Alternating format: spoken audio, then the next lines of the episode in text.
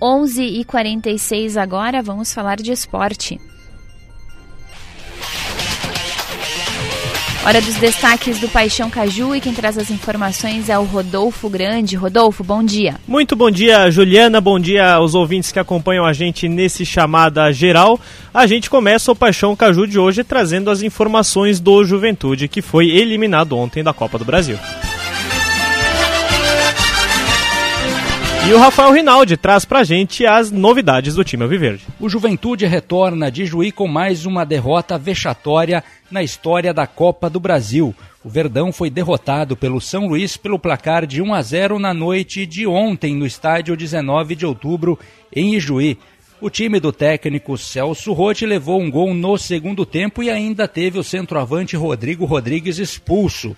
O técnico Alviverde admitiu a necessidade de recuperação já na próxima partida. O Juventude agora volta as atenções para o Campeonato Gaúcho e tem clássico na próxima segunda-feira à noite no Estádio Centenário. O presidente Fábio Pisamiglio destacou que o Juventude precisa destes três pontos e o presidente Alviverde garantiu a continuidade da comissão técnica, mas destacou que a equipe precisa evoluir e o trabalho do Celso Rotti está sendo avaliado pela direção.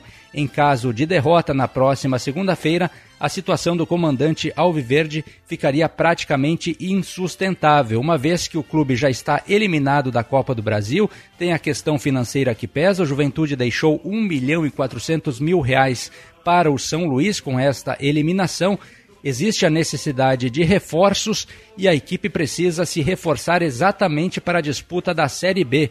Almiradame, gestor de futebol, disse que essa necessidade existe e que o clube irá contratar jogadores para todas as posições porque a direção considera que esse elenco é insuficiente para a disputa da Série B do Campeonato Brasileiro. O grupo de atletas que retornou ainda na madrugada para Caxias do Sul se reapresentou nesta sexta-feira e volta às atenções com a necessidade de vitória no Clássico Caju na próxima segunda-feira. O Juventude é quinto colocado, está fora do G4 do Gauchão e amargou esta eliminação na Copa do Brasil.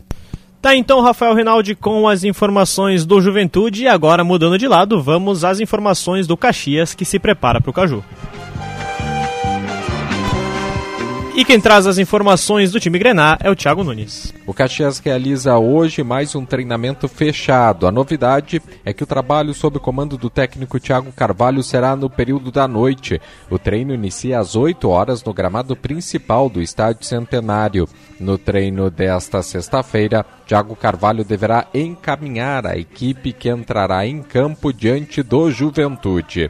O treinador não tem desfalques por cartões. A probabilidade é que o lateral esquerdo Jonathan fique de fora do confronto, pois vem se recuperando de um estiramento no joelho esquerdo. O Caxias, que não vence há cinco anos um clássico Caju no Estádio Centenário. A última vitória foi em 9 de abril de 2017, quando o Grená derrotou o Juventude por 1 a 0 com gol de Gilmar pelo Gauchão. Dos últimos 15 confrontos entre Caxias e Juventude, foram oito empates, cinco vitórias do Caxias e duas vitórias do Juventude. E o grupo de jogadores do Caxias aprovou o uso do VAR no Caju. Para o zagueiro Dirceu e o lateral esquerdo Dudu Mandai, o VAR vem para auxiliar, se faz necessário devido à importância do jogo, mas eles admitem que o ideal seria que todas as rodadas do Campeonato Gaúcho tivessem a tecnologia. Com as inf... Tá aí então o Thiago Nunes com as informações do Caxias, mais novidades sobre a dupla Caju no Pioneiro em GZH. E agora para encerrar, vamos às informações da dupla Grenal. Douglas Demoliner chega com o Inter e Bruno Flores com o Grêmio. O Internacional finaliza sua preparação para a partida diante do Aimoré na manhã desta sexta-feira no CT Parque Gigante. técnico Mano Menezes comanda a atividade para escalar os 11 titulares para esta partida. São duas dúvidas: Vitão, que não treinou na última quinta porque estava com febre, e Baralhas ou Johnny, um dos dois será o volante titular. Keiler Bustos Mercado, Moledo ou Vitão e René, Baralhas ou Johnny, Carlos De Pena, Maurício Elo Patrick, Wanderson e Pedro Henrique, o provável time do Internacional para o duelo deste sábado, 4 e meia, no estádio Monumental do Cristo Rei, em São Leopoldo. Grêmio entra em campo nesta sexta-feira, às 8 da noite, contra o Novo Hamburgo na Arena. Time do técnico Renato Portaluppi, se vencer, garante a primeira colocação na primeira fase do Campeonato Gaúcho, o que significa definir os jogos de mata-mata em casa na próxima fase. Breno, João Pedro ou Tassiano, Bruno Alves, Kahneman e Reinaldo. Vila Sante e Carbaixo, com Bitelo, Cristaldo e Ferreira, com Luizito Soares no comando de ataque, Tá certo, valeu Demoliner, valeu Bruno Flores com os boletins da dupla Grenal. Mais informações de Grêmio de Inter logo mais no Esportes ao meio-dia. Volto contigo então, Júlia. Abraço e bom final de semana. Valeu, igualmente, Rodolfo Grande com os destaques do Paixão Caju e também da dupla Grenal para Papel Brás Produtos para Embalagens.